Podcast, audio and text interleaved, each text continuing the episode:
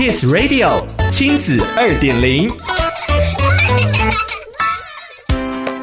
欢迎收听亲子二点零单元，我是 JoJo。一零八课纲期待学生能将课本里学到的知识带着走，实践应用。而旅行正是把知识立体化、应用生活能力的绝佳情境。今天的亲子二点零，就让我们来聊聊旅途中大人如何陪伴孩子，又玩又学。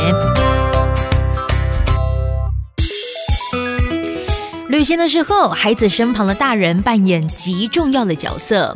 无论是行前准备、途中的提问跟观察、引导、情感陪伴，都能使这一趟寓教于乐之旅更加深刻。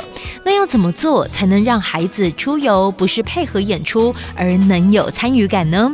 秘诀一：好奇与观察胜过强记硬背。不强求孩子一定要知道为什么，我们也许都不知道正确答案了，但就是让孩子去观察、去描述，这很重要。秘诀二：问大人自己也好奇的问题。南投育乐国小老师、金鼎奖儿童文学作家王文华建议爸妈，父母想要问出好问题，首要条件是自己也要有感。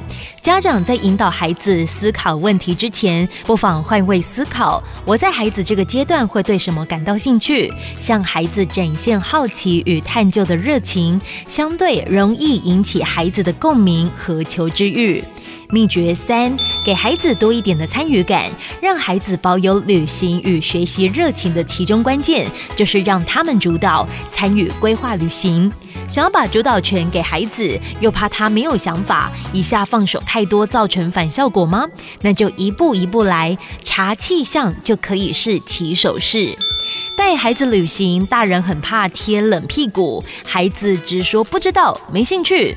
新北市光华国小总务主任陈香莹，她是社会科老师出身的，光是规划走读课程到现在已将近十年，多年的经验让她懂得家长的痛点。她爽快地说：“孩子不知道，那就不知道吧。”他表示，孩子的情感与学习都需要累积。也许哪一天，孩子在课本里学到了新的内容，他会自己跑来告诉你，之前一起去的地方、看的事物和上课学的内容相关。慢下来，不急，孩子慢一点不要紧，用微笑和鼓励陪他经历脑内的思考风暴。想要了解更多故事内容，请参阅《亲子天下》第一百一十六期封面故事《二零二一跟着课本去旅行》。亲子二点零，我们下次见。